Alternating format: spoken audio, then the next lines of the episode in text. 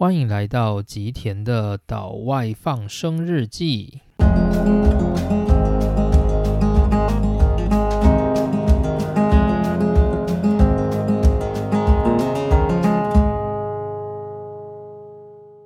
大家好，欢迎来到今天的内容。因为最近呢，就是半导体产业，我觉得没有什么特别值得我去关注的新闻，所以呢，我就想说，我们还是来把我们半导体产业一些我们还没有拼过的拼图呢，再把它增加上来，让大家对整个半导体产业有更深入的了解。那今天的话呢，我想要进到就是整个半导体产业供应链的最后一步，也就是所谓的封装测试。我记得我们的半导体产业介绍大致上都围绕在就是前工程的部分嘛。就我们之前有介绍关于晶圆代工、关于 n a m e Flash，然后关于 d r a n 那这些呢，基本上我们在介绍的都是属于半导体厂制造的部分。那后来呢，我们也有介绍所谓的 IC 设计。不过 IC 设计的话，它基本上就是在半导体制造更前面的部分。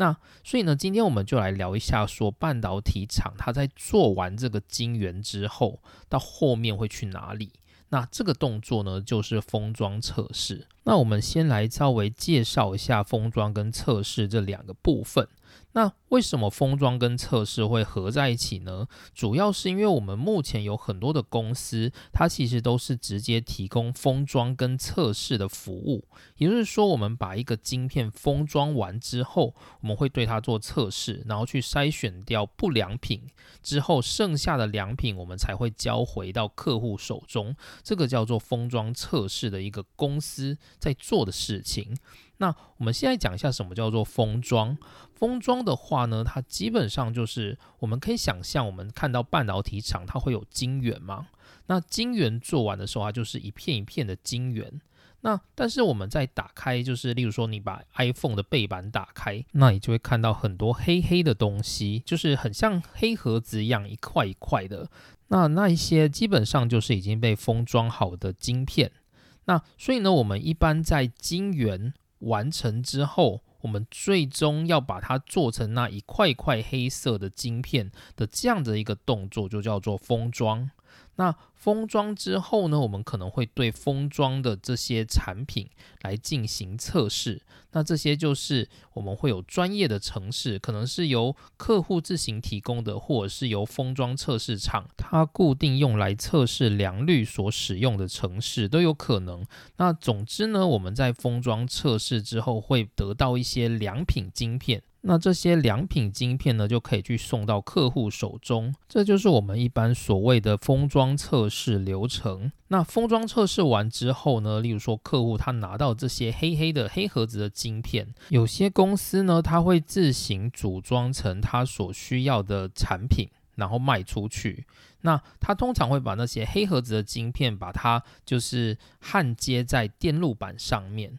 那电路板的制作呢，会有专门的公司。那电路板焊接的这个动作呢，也会有可能会有专门的公司，我们叫做系统厂。它会把很多这些黑盒子的晶片整合在一块电路板上面，然后再交还给客户。或者是呢，他有时候甚至连客户的产品的包装都会帮他弄好，然后再交还给客户。这样讲好像很笼统，就是大家听到什么厂商啊、客户这些的，到底要怎么分清楚？举一个例子好了，苹果今天要做 iPhone，你把 iPhone 的背板打开，你就会看到一个 iPhone 的电路板。那这个电路板呢，其实就是系统厂它完工之后再交还给苹果的产品。那基本上这个供应链是这样子：如果苹果最终需要一个 iPhone 的电路板，那它要怎么做？首先呢，苹果有处理器嘛，所以它的处理器呢，苹果会自己设计，然后它交由台积电去代工。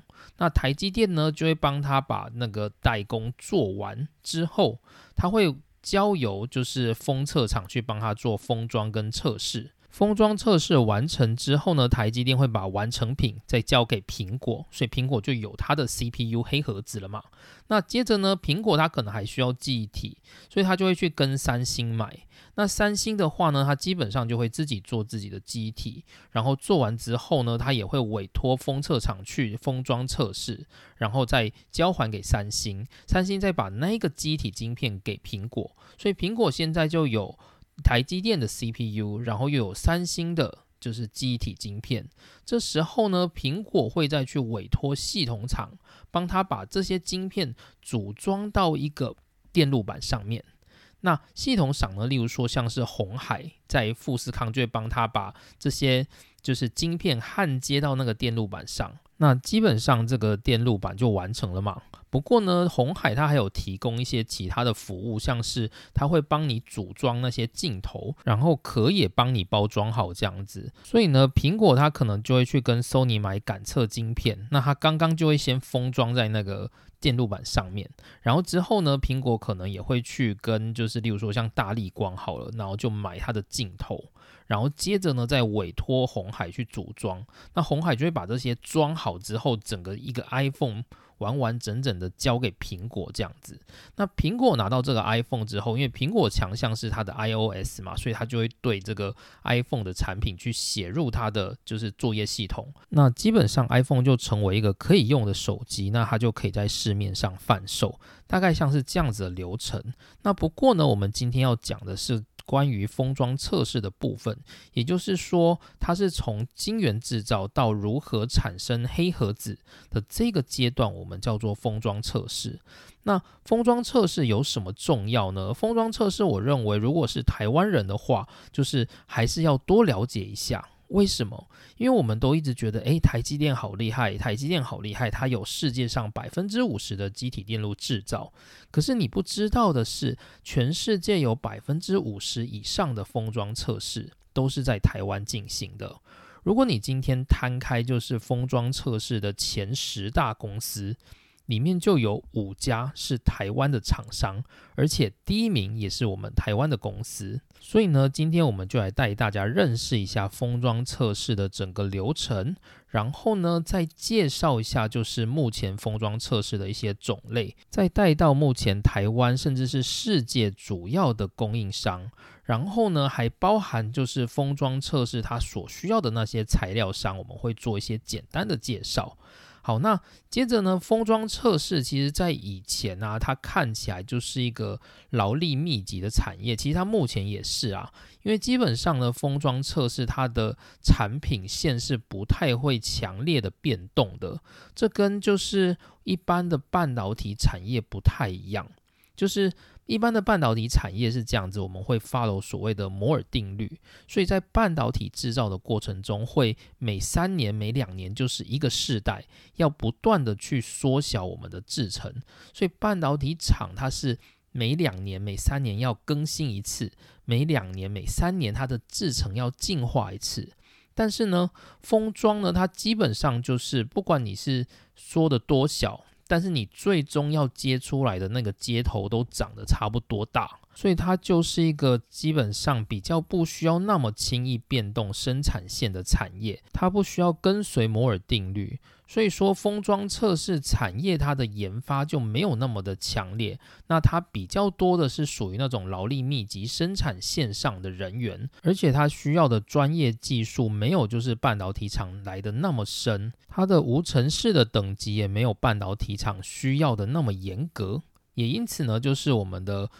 封装测试，它基本上你会理解成有点像是传产的感觉。那基本上呢，台湾主要的封装测试厂，第一大是日月光，第二大是细品，第三大是历程科技。那因为我自己就是生长环境的缘故，其实我家里面的人很多都在封测厂里面工作，所以我自己对于封测公司的理解，我觉得会比就是一般只懂半导体厂，什么台积电、联电这样的人，就是再多一些些。对这些封装测试产业的理解，那基本上呢，因为封装测试产业它的就是产线变动并没有那么庞大，所以说它的聘用的人呢，通常就不会需要那么多的知识量，所以你就会发现，像是日月光所在的就是桃园，然后或者是像细品所在的台中，都是东南亚籍的劳工会比较多的地方。虽然说半导体厂它基本上也是会聘用这些东南亚籍的劳工，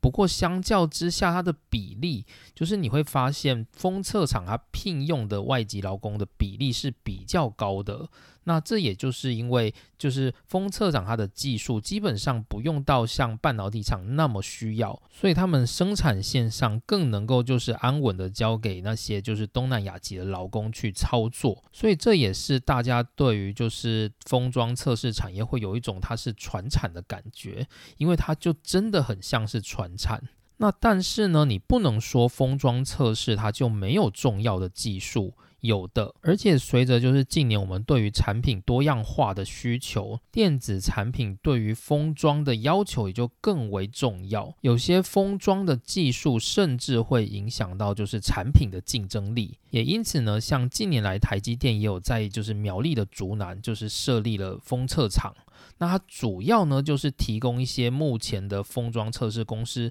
所没有办法提供的封装技术。然后借此来提升自己的产品的竞争力，然后绑定他的客户。那封装为什么近年来会有这么大的改变呢？主要是因为过去嘛，我们在看就是电子产品，通常会想到什么？就是电脑。那电脑的话，基本上不是笔电就是桌电嘛。那大小其实看起来都蛮大的，也因此呢，就是以前的封装，它只要把我们的晶片包装成某一个特定的长相，例如说像 CPU 晶片、DRAM 的晶片，或者是一些逻辑的 IC 晶片，都应该是长那个样子。也因此呢，封装它只要把它包装成电脑可以用的造型，就能够在电脑的电路板上面焊接。这是没有问题的。可是近年来呢，随着我们就是对于电子产品的需求，我们需要的是轻薄短小，然后甚至我们也开始有所谓的物联网，然后我们要便宜的，我们要就是高效能的。各种的晶片需求不断的扩大，那这也导致就是过去的那些封装技术，它已经没有办法满足我们现代的电子产品的需求了。所以呢，封装技术就开始有了更新的进步。那除了像是半导体厂自己也投入了就是封装的领域以外，那现在目前的这些台面上的大型封装测试公司也有在投入，就是新的。封装的技术，借此来提升自己公司的竞争力，然后避免被就是时代的潮流给洗掉这样子。那所以今天呢，我们就来看一下所谓的封装跟测试的环节。那当然主要是放在封装啦。那我们就来看一下，就是封装它主要会有哪些流程。首先呢，我们先想象就是我们半导体制程已经做完了。就是我们刚开始的半导体是一个晶圆嘛，然后接着呢，台积电会在每晶圆上面做各种各样的就是晶片，然后会让那个一个圆圆的晶圆上面涵盖了非常多四方形的晶片，我们叫做 chip。那台积电完成这个晶圆晶片的制造之后，那这个晶片它还是以一个晶圆圆形的状态存在嘛？那接着呢，台积电有可能就会先送到自己自家的测试场去，他会去直接在晶圆上面对这些一颗一颗的小晶片做一些简单的测试，去看这些小晶片它是不是活着。如果有些人已经死掉，他可能就会先标记说这个人死掉了。那之后呢，他就会把。这个晶圆呢，送到就是封装公司去。当然，前面那个测试它也有可能是在封装公司进行的，这要看就是客户跟封装公司之间是怎么协调的。总之呢，例如说台积电，他就把这个晶圆送到了封装公司好了。那接着封装公司他拿到了这个晶圆之后，他已经知道哪些是良品，哪些是不良品。那他可能会先记起来，之后他就开始进行他的封装流程。封装流程的第一步，首先我们要去把这个晶圆给磨薄，就是我们看到的那个晶圆，它其实还是会有一个厚度。那那个厚度呢？如果你过厚的话，你是很难把它切割成一个一个的晶片。所以说，第一个动作就是磨薄。那磨薄总不可能是从上面磨嘛，因为你上面已经被制造成一个一个的晶片，然后它都有各种就是晶片的电路，你不可能磨上面，所以它是磨晶圆的背部，就是它会从晶圆的背部用钻石的研磨盘把这整个晶圆磨薄，接着它会把这个磨薄的晶圆背部贴，就是当然绝对不会是普通的胶带，它一定是有特殊的，就是材料材质的胶带。那接着贴了这个胶带之后，它就可以进行下一个动作，叫做切割，它就会沿着这些晶圆的切割道。就是我们做完那些晶片之后，其实那些晶片跟晶片间它是有一个切割道的。接着呢，封装公司它就会利用钻石刀，就是它也是像它有点像是一个就是电锯的感觉，不过它的材质呢是就是钻石的材质，那它就会沿着这个切割道一道一道的把这些晶片给割下来。那因为我们刚刚后面有贴胶带嘛，所以这些被切割下来的晶片，它就会粘在那个胶带上面，它不会因为你切了然后就散成一堆，就是可能就掉在地上这样，不会，还会有一个胶带，让那些切割下来的晶片它能够粘在那个胶带上，那就能够比较好去运送它。那这是第二个动作，就是切割。第三个动作呢，它会把这些晶片给分开。就我们刚刚有说嘛，它刚开始这些晶片它是贴在底部的胶带上面的，所以接着它必须要把这些晶片一个一个取下来，然后去做运送。所以它会用一个真空的吸盘把这些晶片一颗一颗给吸起来，那之后呢，去贴到一个叫做 die pad 的，就是运送台上面。那这个动作呢，我们叫做 die bonding，就是指的就是把这些晶片从刚刚的那些封胶上面一个一个取下来去做运送的动作。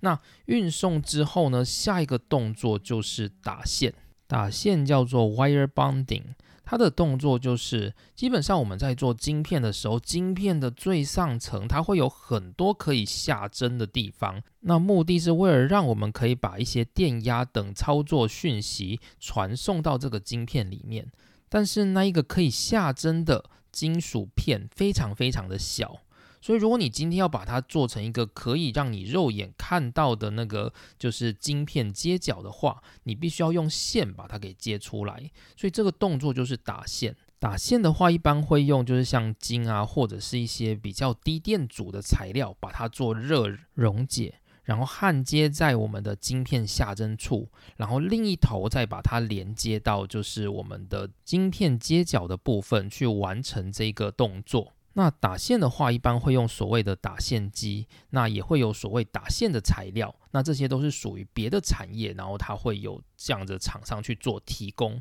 这些机台设备跟材料。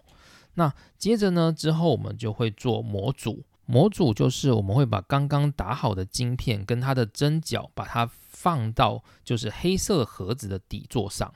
然后呢，并且在上方去填充数值，去把这整个晶片包起来。之后呢，在上方再盖入另外一个黑盒子，进行封装的动作。那这个动作结束之后，你就会看到晶片就是一个黑色的，然后它有针脚接出来的这样子的一个就是元件产生。那但是呢，因为这时候呢，晶片它的针脚还是一条一条是直的。那但是我们在看到电路板上面的那一些针脚，它其实是有弯曲过的，所以下一个动作就是我们会把这些针脚去做弯曲的动作。那这个动作叫做 lead forming，就是我们会把这些针脚弯曲成让它垂直于晶片。并且让它可以安坐在就是电路板上面，那主要就是完成这个动作。那后续的话呢，还有一些比较简单的动作，像是它会做镭射，去把这个晶片厂商的名字雕刻在这个黑色的黑盒子上。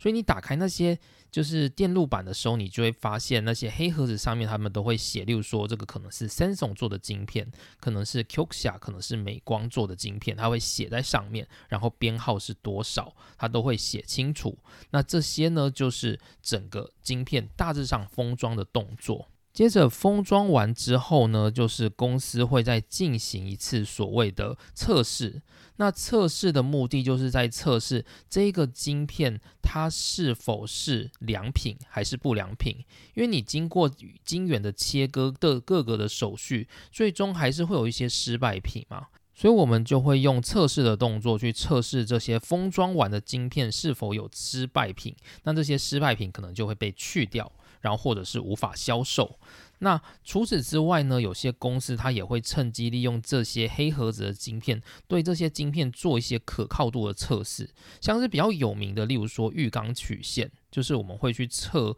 制作完的这个晶片是否可用，并且在高温或低温的环境之下，它是否会增加故障的几率。那这个故障曲线呢，就是一个浴缸的形状，所以叫做浴缸曲线。借此去了解这些晶片初期的故障区域，然后去规避掉一些就是初期就会故障的晶片，增加就是在销售的时候的良品的几率。那以上就是整个封装的流程。那接着我们来讲一下，就是封装的种类。基本上，我们传统的封装都是按照前面的流程，我们会对晶片进行打线，然后并且封在黑盒子里面。那但是呢，接着就因为晶片的一些需求，或者是一些速度上封装的速度上面的需求，产生了很多新的封装方式。其中一个比较知名的，像是无线封装。就我们刚刚提到的打线的动作，我们是用金线去打线，然后把就是金片接到接角去。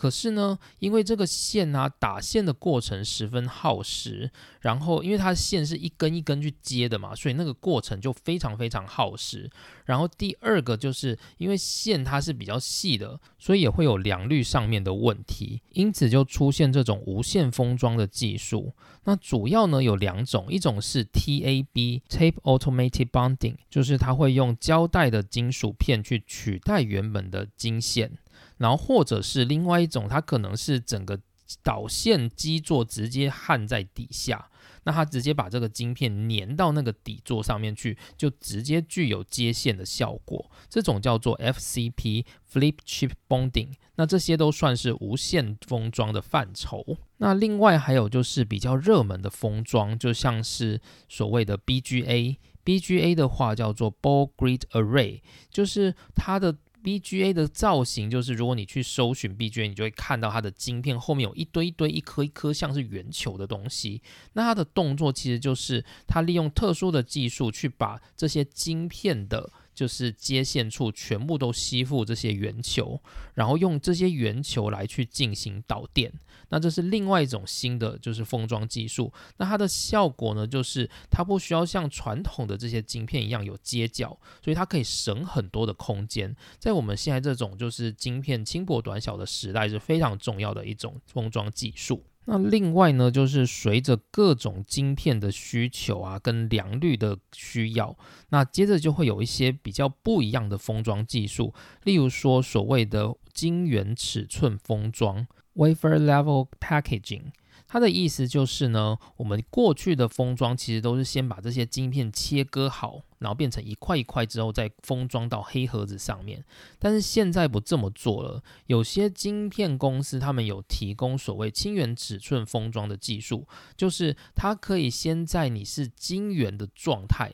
就先帮你一颗一颗先封好，封好之后，它再进行切割。为什么？因为如果我们想象一下，我们先切割晶片再封装，跟先封装完再切割，哪一个可能会受到比较小的伤害？应该是先封装完再切割吧，因为封装之后，这些晶片等于就被保护住了。那这时候你在切割的时候，它就比较不会有良率上、电信上的问题，也因此呢，晶圆尺寸封装也成为就是现今一些封装测试的厂商它会提供的服务。那接着还会有所谓的比较高级的封装，高级的封装呢，我们这里就介绍两种，一种叫做 SOC，一种叫做 SIP。SOC 叫做 System on Chip，这个的意思就是指说，我们一次把很多还没有封装好的晶片。把它透过特定的方式封装成一个晶片。那这个晶片它具有特定的系统功能，所以它就是一个晶片组成一个系统，叫做 System on Chip。那它所用到的封装技术就会非常复杂，就是它会有可能一个 CPU 晶片、一个 DRAM 晶片，或者是 Flash 的晶片，或者是逻辑绘图感测的晶片。然后这些晶片呢，它们其实都还没有封装完成，它们就会透过就是更复杂的方式去结合在一起，之后再统一封装成一个封。装的黑盒子，所以那个黑盒子里面，它等于就是一个涵盖多功能的晶片，这个就叫做 SOC。那另外还有一种叫做 SIP SIP 指的是它已经封装好很多很多的晶片了，例如说有 CPU 或者是 DRAM 等各种晶片，它已经被封装好了。那接着呢，厂商就把这些封装好的晶片在堆叠结合之后，形成一个更大的晶片。这样子，这个晶片叫做 SIP，就是 System in Package，把很多的系统包装成一个大晶片。那 SOC 跟 SIP 这两者有什么不一样呢？其实它们主要的目的都是希望让整个产品变得更轻薄，因为它把所有的封装都整合在一起了嘛。不过呢，SOC 跟 SIP 的这两者的不同在于，SOC 它的就是接线是比较精细、比较复杂的。所以它的设计端是非常复杂，价格也比较高昂。因此呢，SOC 这种通常会用在比较高附加价值的产品，例如说像是 iPhone，你买一个 iPhone 就很贵嘛。所以它的那个晶片呢，基本上就是它会设计成 SOC，然后再去做封装的动作。那有一些像是比较简单的晶片，就是。例如说物联网的晶片，就我最近在买，就是例如说像物联网有所谓的 switch board 嘛，然后它就是可以，例如说帮你控制你的家电什么时候要开，什么时候要关。那这些晶片啊，这些家电其实都非常非常的便宜，可能一个不过就台币一千两千块左右的价值。那这种价值啊，如果你还去用 SOC 来设计，起来是非常得不偿失的。所以这种的晶片呢，基本上它就是各家厂商把晶片买一买，然后再包裹成一个比较轻薄的大系统。那基本上它就不需要那么严格的封装技术，那它价格也会比较便宜。这主要就是 SOC 跟 SIP 的差异。SOC 用在的是高附加价值的产品，而 SIP 是用在例如说物联网这一类的产品上面。那另外呢，像是就是记忆体好了，NAND Flash 它也有所谓的 3D IC 堆叠，因为记忆体嘛，就是很多时候我们在做这些记忆体，它的毕竟我们需要的记忆体容量越来越大，可是你的晶片面积没有增加怎么办？那就往上堆叠。所以有一种记忆体的封装技术叫做 TSV，就是 Through Silicon Via，就是它把很多的晶片堆叠之后，直接用贯通的方式，把整个晶片从上到下用金属给连接起来。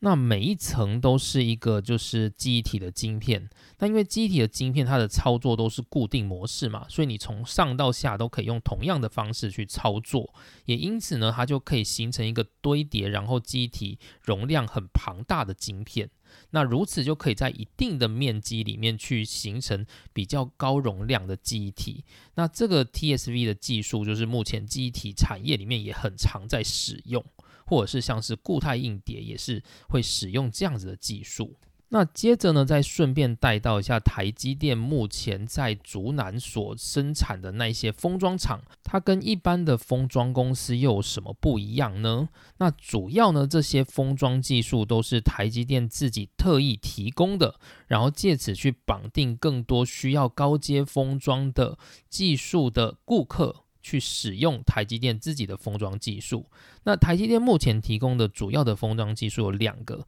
一个我们叫做 Info，一个叫做 CoWoS。那我们先讲一下 Info 好了。Info 的话，它基本上就是 SOC 封装，然后再加上一些晶片的整合。因为像苹果好了，苹果自己它就没有这种晶片半导体工厂嘛，所以它只能委托外面代工。但有时候它要委托台积电，又要委托其他封装厂商，很麻烦。而台积电呢，就就此提供了可以满足苹果需求的封装服务。那这个就叫做 Info。那还有另外一种叫做 CoWoS，它其实就是我们刚刚提到那种晶圆级的封装。它就是因为台积电自己做完东西就是晶圆嘛，所以它如果能够自己去封装的话，它就能够减少就是自己的产品在封装的过程中所散失的那些良率。所以台积电呢就有自己的封装厂。当然，台积电实际上做完的最终切割跟包装还是会交由封装厂去进行。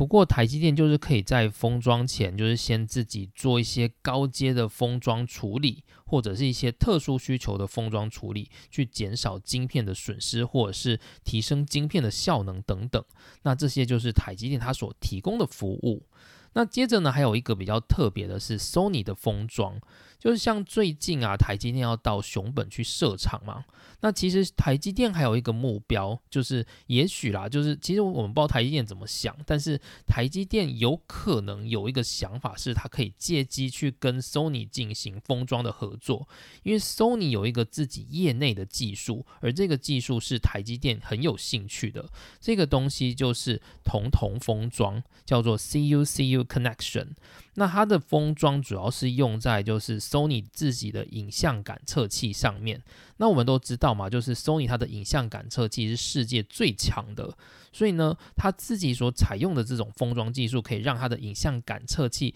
变得非常非常的省空间。就是以前呢，我们在封装的时候，我们会需要加一些就是可以封装的空间去打线，但是呢，Sony 这一种。封装的方式呢，它是可以直接在晶片的内部直接加入一条同导线，去让它形成封装的接线。那这让就是 Sony 的整个影像感测器变得轻薄，而且非常的有效能。那这是跟一般封装技术不一样的地方，是属于 Sony 自己独门的封装技术。好，那最后我们花一点时间来介绍一下封装测试的产业。那基本上呢，封装测试的产业它有分成提供服务的公司以及提供材料跟设备的公司。虽然说我们封装测试产业它也是半导体产业的一部分，但是你可以把它独立出就是半导体制造，它完全是属于另外一个崭新的领域。那这个领域呢，它比较着重是在机械跟一些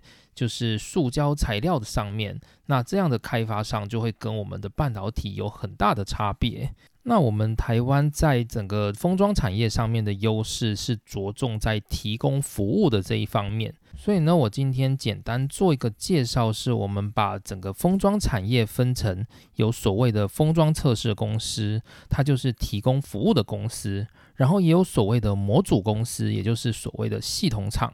然后也有材料零件的公司，以及机台制造的公司，这四种。那台湾的优势呢，主要就是在封测产业的服务上面。但是台湾的所谓的机台材料全部都不是自己做的，都是从国外进口的。所以呢，我们国内的厂商其实都是买国外的机台，然后买国外的。就是零件公司或者是材料公司所提供的原物料来进行封装的服务，那这大概算是台湾的强项吧。毕竟台湾的人力成本就是以半导体产业而言，与国外的公司相比，其实是比较有竞争力的。好，那我们就来先介绍一下封装产业的封装测试公司的部分，就是它是提供封装服务的公司。那在台湾呢，主要的公司，我想我们大家应该都有听过，例如说像日月光，像最近有一个很有名的网红啊，去了日月光嘛，就是日月光，就是我们台湾最大的封装公司。然后另外一个是细品公司，是台湾第二大的封装公司。那另外还有像是历程科技，或者是南茂，甚至是金源店。那我们来列一下，就是全世界的前十大封测公司的排名好了。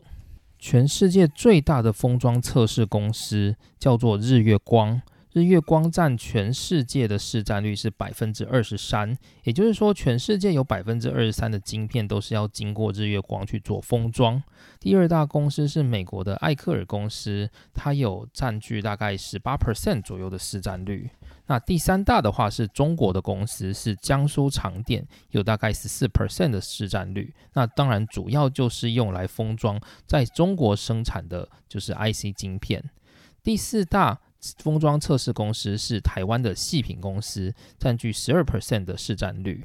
第五大是历程科技，也是台湾的公司，占据百分之九 percent 的市占率。第六大是中国的公司通富微电，占七 percent。第七大是天水华天，嗯，名字好酷哦。那它占据百分之五到六 percent 的市占率。第八大是金源店，大概是三点七 percent。那这也是台湾的公司。最近之前那个就是疫情的关系，有一点点知名度嘛。就算你不知道金源店这家公司，你应该也会在就是电视上看到金源店的消息，因为它之前疫情有一些群聚感染的现象。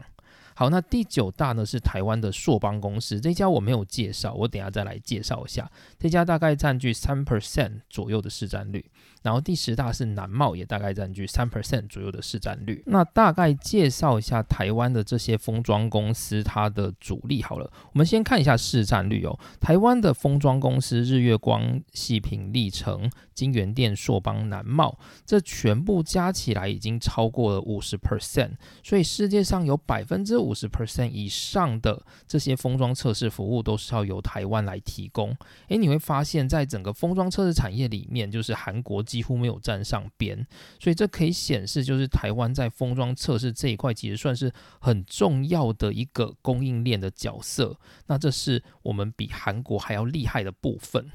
好，那我们看一下，就是这些封装公司它有什么差异。像台湾的日月光呢，跟细品，它主要服务的对象都是逻辑 IC，所以像台积电的晶圆或者是联电啊、力晶等等，他们基本上都是交由日月光或者是细品来进行，就是封装的工作。那历程科技的话，它比较不一样的是，它专门在做的是跟记忆体有关的封装服务。所以像韩国的三星，或者是日本的 Qxia。美国的 Western Digital，这些都是历程最主要的客户，而它主要服务的客户呢，基本上都是以 Flash 的公司为主。所以像前一阵子嘛，就是前几年，就是中国的紫光公司有想要去买历程科技，那因为紫光公司它要投入的产业其实基本上就是记忆体，所以他想要把整个记忆体封装的这个市场给吃下来。可是最后呢，因为就是政府的抵挡，然后没有成功嘛？那当然这样也好，因为现在目前紫光的财务状况非常非常的糟糕，所以我们就非常庆幸当时就是紫光公司它没有入股，甚至是买收历程科技，不然的话台湾就少了一个很有竞争力的公司了。好，那接着呢，下一个是金源点。金源店跟前面那几家就是封装公司有一点点不太一样的是，它的主力服务不在于封装，而在于测试。所以你可以把金源店当成是台湾的测试大厂，它提供各家的晶圆多样的探针的服务。就是说，今天我们今天在做半导体的晶片测试的时候，其实它有很多的种类。那如果你今天是某一家公司，例如说你可能是小公司或者是大公司，好了，不管怎么样，你不可能所有能够测试的机台你都准备好，可是呢，金源店就是能够帮你准备好，所以你可以把你所需要的测试委托金源店去帮你执行。那所以金源店就是属于测试的服务。那接着呢是硕邦，硕邦这家公司他可能没有听过，其实我自己也没有听过。那我主要研究一下，他是在做就是关于就是面板的。驱动 IC 相关的就是封装测试服务，例如说台湾重要的就是驱动 IC 大厂，例如说联咏啊，或者是敦泰这一类的公司，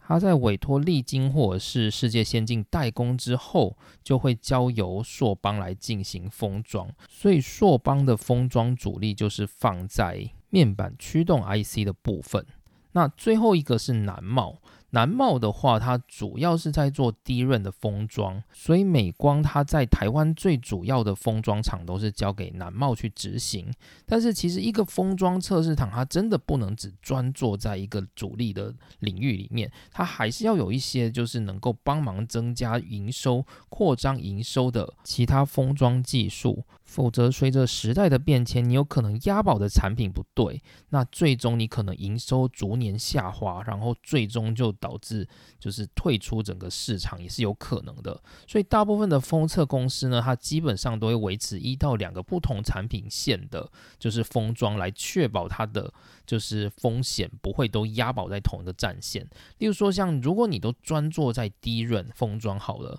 那像我们目前就是有发现桌垫是一直不断的下滑嘛。如果你都押宝在这种桌上型电脑的低润封装的话，那因为时代的变迁，你最终有可能会逐年营收减少，所以大部分的厂商呢就会开始在发展，例如说像是比较轻薄的低润封装。或者甚至是走入像 Name Flash 的封装等等的，就是比较相近的封装领域，那这样可以扩张就是自己封装公司的一些竞争力。好，那以上就是我们封装服务公司的介绍。那接着呢，我们来看一下模组公司。那有名的模组公司呢，我就大概列一下。模组公司它基本上就是系统厂，系统厂的功用就是把晶片。拿到手，那些封装公司的晶片拿到手之后，他们把它镶在电路板上，他们是做镶在电路板上的这个服务，那这个就叫做模组公司。那像台湾比较常见的机体的模组公司，大家应该都有听过，金士顿或者是微刚或者是创建。那因为模组公司它本身就是把整个机体做到变成一个可以卖的产品的长相，所以基本上他们都会有自己的品牌，所以你就会看见像市场上就会有卖金士顿或者是创建这一类公司的 USB 嘛。那主要就是因为他们是模组厂，所以他们可以顺势做出自己的品牌。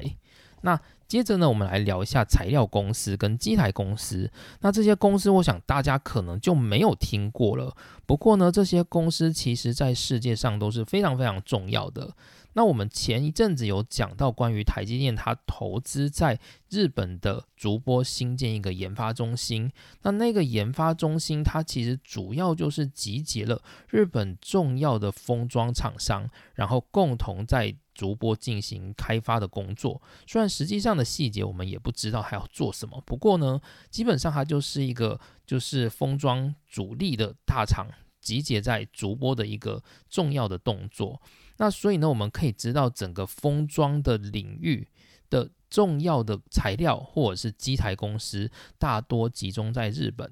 那我们带一下就是材料跟零件的公司，例如说像日本的信越化学，它主要就是在制造封装用的树脂。就我们刚刚有提到，就是封装的产业链嘛，那它里面就是在某一个步骤，它是要填入树脂之后再盖上黑盒子。那那个树脂呢，基本上它需要特殊的材料，是由信越化学开发制造的。那像是日本的 JSR 公司。它是提供打线的材料的主力厂商，也就是我们刚刚提到的崩顶，我们要把线接出去。那那些线的材料呢，基本上就是由 JSR，它是一个主力的提供厂。那还有像是日商的 EBD，或者是星光电器工业，那他们主要在提供的就是我们那些黑盒子的基板底座。那这些也是一个重要的材料嘛？那这些都是由日本在制造的。那接着第四个领域，我们来看的是机台公司。机台公司也是大部分都是来自于日本，例如说像是日商的 TOWA，TOWA 公司主要专门在提供的就是封装机。那你其实可以查一下 TOWA，你就会发现，像台湾的重要公司日月光、细品，他们的封装机基本上都是跟日商的 TOWA 来购买的。那另外呢，日商还有另外一家有名的封装机的公司，叫做西巴乌拉，就是滋普机电，那它也是在做封装机的制造。另外还有日本的 DISCO 公司，它主要是在提供封装研磨以及切割所需要的机台。我们在前面有提到嘛，晶圆刚开始要先磨薄，之后才能切割。那那个磨薄所需要的机台呢，基本上就是由日本的 DISCO 提供。然后呢，那个切割机呢，也是由日本的 DISCO 在专注制造的。那这算是日本它在整个就是半导体后工程里面非常非常重要的一些角色。那例如说像美商的 KNS 也是一家蛮有名的公司，那它主要专门在做的是 bonding，也就是打线的机台。那这些呢，都是整个。封装测试产业的供应链，所以我们会发现哦，整个半导体的供应链不是我们眼睛所看到的那些只有所谓的 Intel 啊、台积电啊、联电这一类的公司，它整个产业链是非常非常复杂，你随便挑出一个部分，它都可以牵涉到非常多的公司。那甚至这些化学的材料里面呢，还有更多更多的成分，可能又来自于更小的公司。所以半导体领域呢，它其实真的就是一个非常博大精深。的领域啊，你每个人他能够理解、专注的地方，其实都非常非常的有限。毕竟半导体它就是一个集结全世界广大的人才库、各个领域的人才去建立的一个巨大产业。所以关于这个产业，其实我们还有很多需要学习的地方。那后续呢，我可能会来讲一下关于，就是我们现在讲完的是封装嘛，那我们就提到一些封装的机台。那这些日本的厂商，你听起来会觉得它比较像是传产。我觉得也是这样子。那如果呢，我们谈到的是半导体制造，半导体制造也会有很多很多的机台商，那那些机台商就非常热闹了。而这个领域呢，是我们目前还没有介绍过的，所以之后呢，我可能会再开一集，然后我们来讲一下整个半导体厂的那些机台商，例如说我们可能会常听到的，例如说东京威力。台湾叫做东京威力，日本就叫做 TEL，然后呢，或者是 Applied Material，然后 KLA、Lam Research。或是艾斯摩尔等等，那这些呢，其实也都是台湾很多毕业生啊，或者是甚至是半导体的人才，他们很想去的一些外商公司。那他们在台湾其实有提供一些设备机台的服务，虽然在台湾它不是主力的研发单位啦，但是呢，它也是提供我们整个台湾的半导体产业非常重要的资源。所以之后呢，我们可能会来介绍一下这方面的资讯。